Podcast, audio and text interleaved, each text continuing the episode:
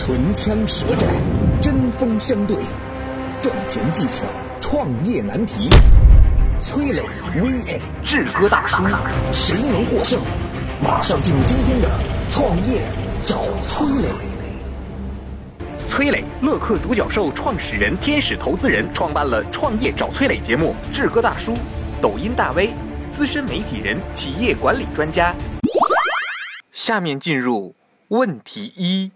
根据国家统计局统计的啤酒行业相关数据，二零一六年一到六月，中国啤酒行业累计产量两千两百五十一点六万千升，与二零零五年同期产量两千四百五十七点零万千升相比，前六个月已经减产了二百零五点四万千升。尽管传统啤酒销售遇冷，但是各大品牌中高端产品与精酿啤酒。仍旧保持较高的增长。精酿啤酒是用相较于工业化的大众啤酒而言，产量较小，并采用传统加工工艺生产的有独特风味的小众啤酒。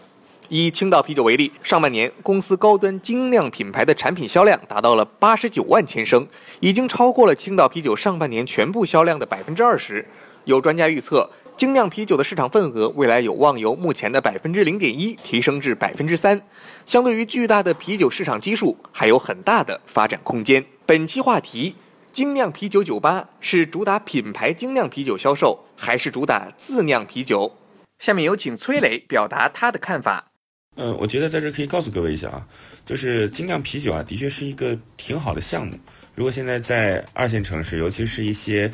消费能力比较强的这种二线城市，或者是一些区县，都可以考虑。我我我个人是这样建议的啊。精酿啤酒跟我们过去那种酒吧不太一样啊，它是整个有呃生产设备的，就应该是流水化的生产设备，就是整个包括说类似于像什么三桶啊、温控啊、发酵罐啊、美标桶啊等等等等。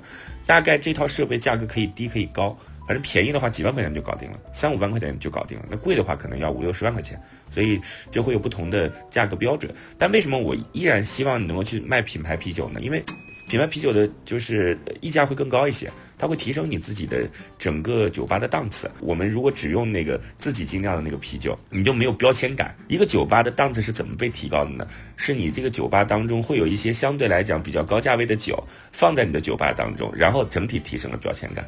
所以我们有时候去看那个酒放在酒吧当中，它其实不是为了卖的，是为了突出我的酒吧是高档的。所以 whisky 的酒吧当中，它肯定会要去放响啊等等这样的很比较比较贵的酒放在最显眼显眼的地方。那你这个啤酒，如果你今天只做自己的这个精酿，当然成本很低了，当然是可以给你自己带来很有特色的东西了，但是你的整个价格感无法突出。呃，我觉得这是一个挺好的生意，现在还是有很大机会的。你完全可以把标签感做出来之后，让自己的自酿啤酒能够有一定的这种，就是溢价空间。呃，我觉得好的这种自酿啤酒屋，再加上品牌的精酿啤酒啊，大概可以在四五个月之内收回成本。嗯，所以我觉得这是一个挺值得现在大家去考虑的生意，可以去了解一下。多做一下参观和学习，然后看看在你自己所在的地方有没有这样的生意空间和机会。正在听节目的您，欢迎加入我们的创业者社群“乐客独角兽”，这是国内目前规模领先的创业社群，有两万多人，分布于不同的地区和不同的行业。我们用一个小程序帮助您可以跨群进行交流，很多创业者在这里找到了生意的合作伙伴，一起组队的合伙人，甚至是诚意满满的投资人。创业啊，就是要不断的进行资源链接，用能利用的资源实现自己的目标。欢迎您加入国内领先的创业者社群“乐客独角兽”。您可以先添加我的个人微信号，下拉手机屏幕添加节目简介里的微信号即可。有关创业的问题，也欢迎您私信我，咱们私聊。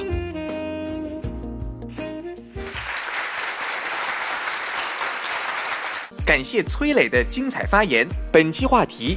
精酿啤酒酒吧是主打品牌精酿啤酒销售，还是主打自酿啤酒？下面有请志哥表达他的看法。我是志哥大叔，志俊奇。我认为应该主打自酿啤酒，因为啤酒呢是一个就是在现阶段中国更多的城市里面更普及的消费人群里面，还是一个比较廉价的饮料的这个方式。那个一提大家肯定都能够明白，比如说这个在路边撸串儿。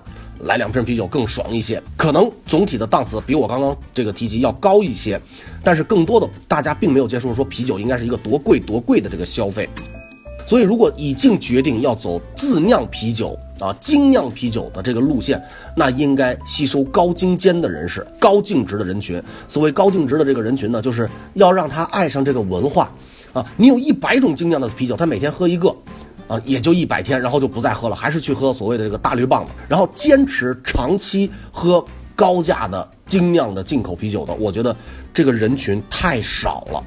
但是如果他爱上了这项文化，怎么爱上这个主打自酿啤酒？啊，在自酿啤酒的这个过程中，它是一个学习的过程，是一个投入的过程，把自己融进去的这样的一个过程。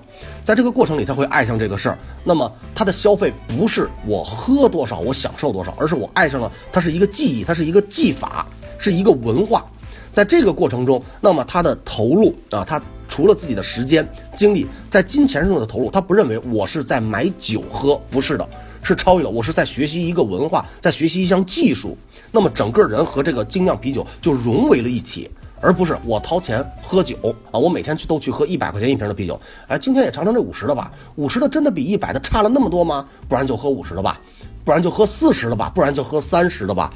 然后能够坚持喝的人就已经很少了。然后越喝这个价格越低廉，最后又回归到了啤酒该有的普罗大众认为的那个状态。那我觉得这个经营是非常困难的啊，至少不是长期的。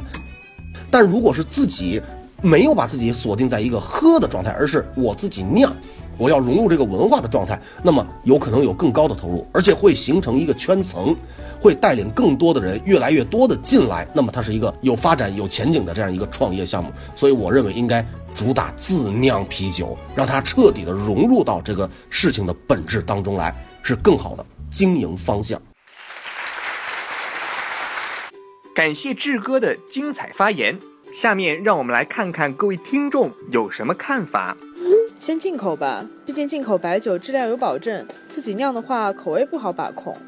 现在才参加培训课程，然后自己酿出来还不知道要多久，刚刚开张，口碑很重要，口味万一不好怎么办？还是进口比较好吧。精酿啤酒一定要做出特色，只是进口的话太单一，自己酿会让消费者有私人定制化的体验。我觉得还是自己酿比较好，要想产品做得好的话，呃，啤酒的口感一定要好，自己酿才能做到。如果全是进口的话，没什么特点。下面进入问题二：实体店加网上店铺加外卖加淘宝天猫店，正在成为越来越多本地生活商家的标配。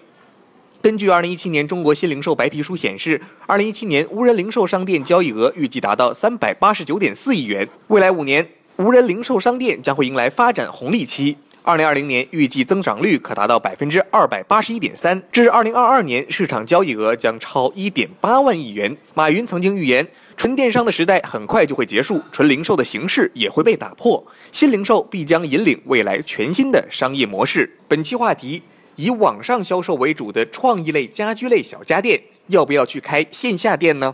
下面有请崔磊表达他的看法。哎，我特别不喜欢听到那个关于新零售啊，关于所谓的人货场啊等等这些的定义，就让我们很多创业者觉得，哇，就如同在听天书一般，啊，生涩难懂。哎，简单点告诉各位，就为什么今天要去做线下的原因啊？就第一个是因为线上的流量太高了嘛，所以我赞成你到线下去。但做线下的店一定要想清楚，你这个线下店本身能不能赚钱？你不管是再去做零售类的还是服务类的，你首先要考虑的是线下的店能否赚钱。如果今天线下的店能够赚钱，那你的生意会比过去更好。为什么？因为线下的门店也可以获得人人的流量，然后这个人的流量有可能又跟你线上的相关的产品相关联。我就说个最简单的例子吧，因为大部分的人不一定能够去实践得了，像什么这个盒马鲜生啊等等这种阿里在搞的、京东在搞的这种线下新零售的店铺。我们就说个最简单的，以前我们买个东西，那就是买完了走，下次再来复购，对吧？但现在到你的店里来，你完全可以做一件事儿啊，让他加你的好友，然后呢？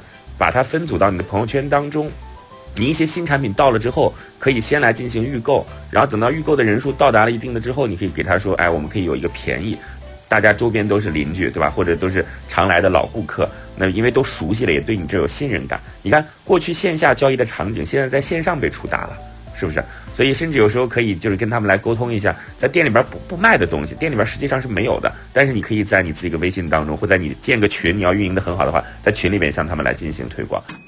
所以我今天说，我赞同线下的原因，是因为线下它是有那个流量基础的，但那个前提就是你线下得赚钱。你线下本身起码不能亏本，你知道吗？然后拿到这部分流量之后，你还可以在线上来去利用你自己现在的这种比较娴熟的网络能力、比较成熟的这种网络工具，再来进行客户服务。别把这件事情想得好复杂，没那么复杂。不是什么新零售的线下啊，我们又到了一个新时代的场景，没有那么复杂。我们从简到难，刚开始用微信，接下来会有一些 SaaS 工具，再接下来就会发现有一些智能设备可以配合，等等等等，慢慢你就会上手了。这个世界没有变得你想象的那么难，加油吧！正在听节目的您，欢迎加入我们的创业者社群乐客独角兽，这是国内目前规模领先的创业社群，有两万多人，分布于不同的地区和不同的行业。我们用一个小程序帮助您可以跨群进行交流，很多创业者在这里找到了生意的合作伙伴，一起组队的合伙人，甚至是诚意满满的投资人。创业啊，就是要不断的进行资源链接，用能利用的资源实现自己的目标。欢迎您加入国内领先的创业者社群乐客独角兽，您可以先添加我的个人微信号，下拉手机屏幕添加节目简介里的微信号即可。有关创业的问题，也欢迎您私信我，咱们私聊。感谢崔磊的精彩发言。本期话题：以网上销售为主的创意类家居类小家电，要不要去开线下店呢？下面有请志哥表达他的看法。我是志哥大叔志俊起。我认为，对于一个目前在淘宝做的还不错的、有小有名气的一个企业来讲，目前布局线下店时机未到。如果是重新进入到这个领域，刚开始从零起步，那么可以考虑线上线下的布局。但是呢，总的来讲啊，从一个店的建立，线上跟线下的成本是完全不一样的。现在再去建立线上的，可能呢要去养客户，要去吸粉，要去做运营，是一个非常辛苦的过程。你已经做出来了，应该保护好自己目前线上的成果，因为线上跟线下的经营完全是两个概念，也是两种不同的专业。一线下布局成本高，二您要重新学习。一个人的精力是有限的，如果重新布局线下，其实和重新做没有什么太本质的区别。而现在呢，所谓的这个物流啊，还有这个就是淘宝扶持的所谓的线下的这样的机会呀，都已经缩短了这个距离，不用自己亲自去布局下线，用现有的已经有的渠道，把自己线上更多的打到线下去就可以了。真的要布局线下，要开实体店，是一家吗？是联盟吗？是连锁吗？然后。是让大家去到实体店里提您在淘宝上面卖的东西呢，还是说完全重新经营呢？那这个带来的问题真的会很多，带来的人力成本、经营成本、时间成本都很高。如果你还没有开始做，要从零做，那么我觉得可以综合考虑。但是既然已经做得不错了啊，淘宝本身的这个生命周期还是有的。那应该看住这个成果，先扩大线上的成绩，而不是把更多的精力去做一个全新的事情。我再强调一遍，是因为您已经做的不错了，要做线下完全是一个新的事情，不是说这一个品牌我线上已经有了一布局线下就可以了，不是的，很困难。一个新的领域，没有必要花太多的时间成本、人力成本、金钱成本。对于您来讲，时机还未到，因为现有的成熟条件，嗯，能够帮助您线上往线下很好的发展，但是自己布局没有必要。感谢志哥的精彩发言，下面让我们来看看各位听众有什么看法。应该开线下店，我觉得未来线下的流量会很贵。从现在开始锁定一下现在的客户，也许很难，但是以后会更难。开线下的店吧，我们公司楼下就有这样的店，生意还不错，我觉得值得做。现在还不是时候，现在有抖音带货等新的方式，完全可以在线上生根啊！开设线下门店等于从头开始，不值得的。做事情还是要专注一点，线上的话就好好做线上，想要转变的话，可以在产品的类目上做一些调整。下面进入问题三。根据二零一六年涉农创业数据调查显示，生鲜依然是涉农创业公司的主力，占到百分之二十九，主要以 B to C 生鲜销售为主，电商平台类占百分之十二，涉农服务行业占百分之十二，农业科技占百分之十。我们发现，选择生鲜类创业的占比最高。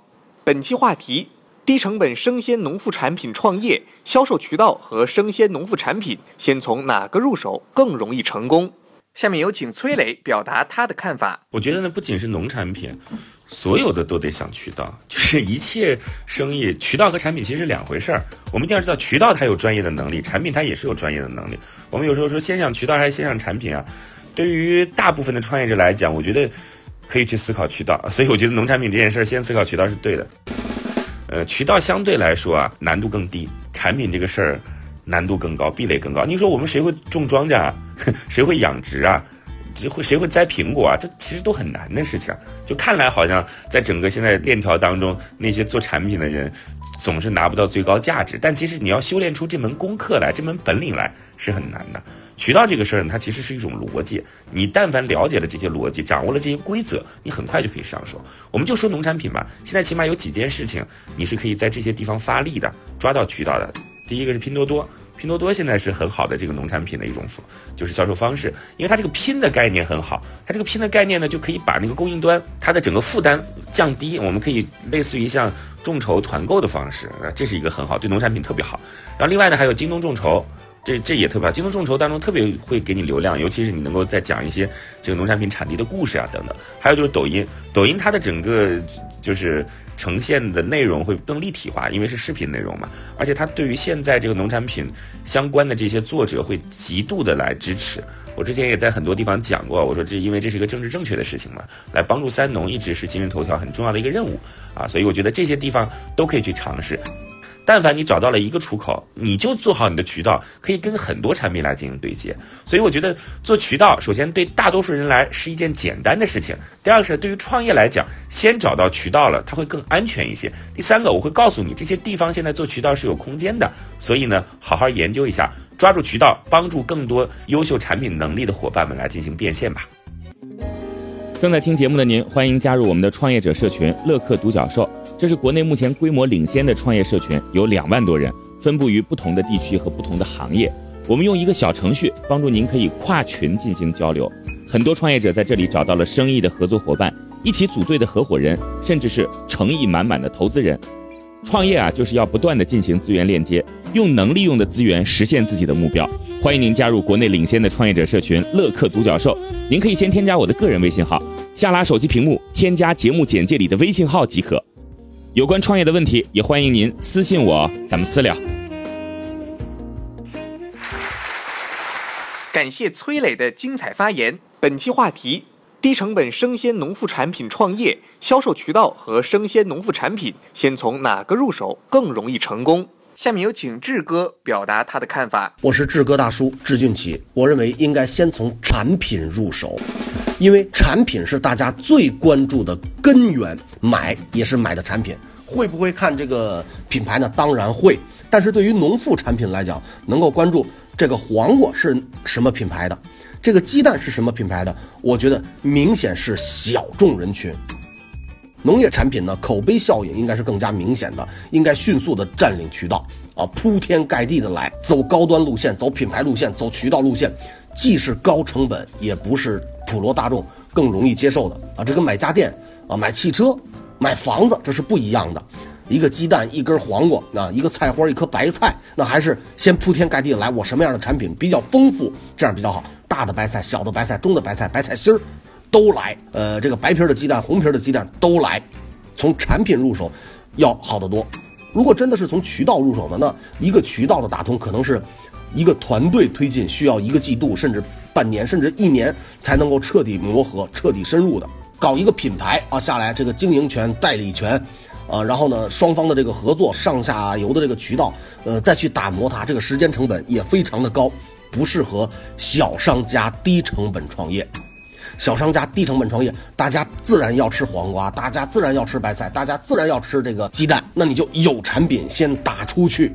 这是最重要的，先把自己的产品送到大家的面前，让大家左右一挑，OK，来一百个人有二十个人蒙中买您的产品，总比说我要去宣传一个品牌，我要去打通一个渠道来的直接，来的快啊！对对，您的现金流，对您企业的这个呃推进的速度，都是有着非常直接的好处和帮助的。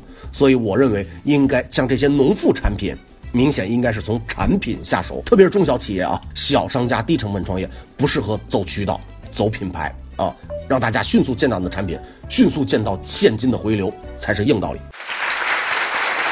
感谢志哥的精彩发言。下面让我们来看看各位听众有什么看法。当然要先占渠道了。农副产品有什么打磨不打磨产品？当然是渠道重要，谁有渠道谁就能卖。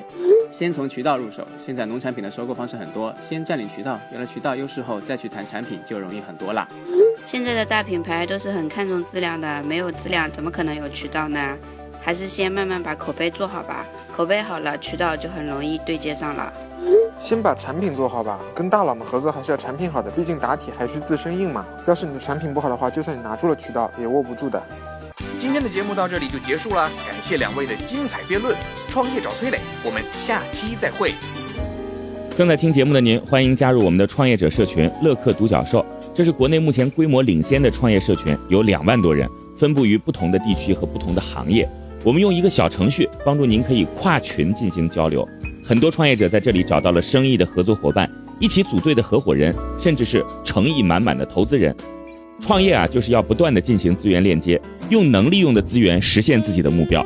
欢迎您加入国内领先的创业者社群乐客独角兽，您可以先添加我的个人微信号，下拉手机屏幕添加节目简介里的微信号即可。有关创业的问题，也欢迎您私信我，咱们私聊。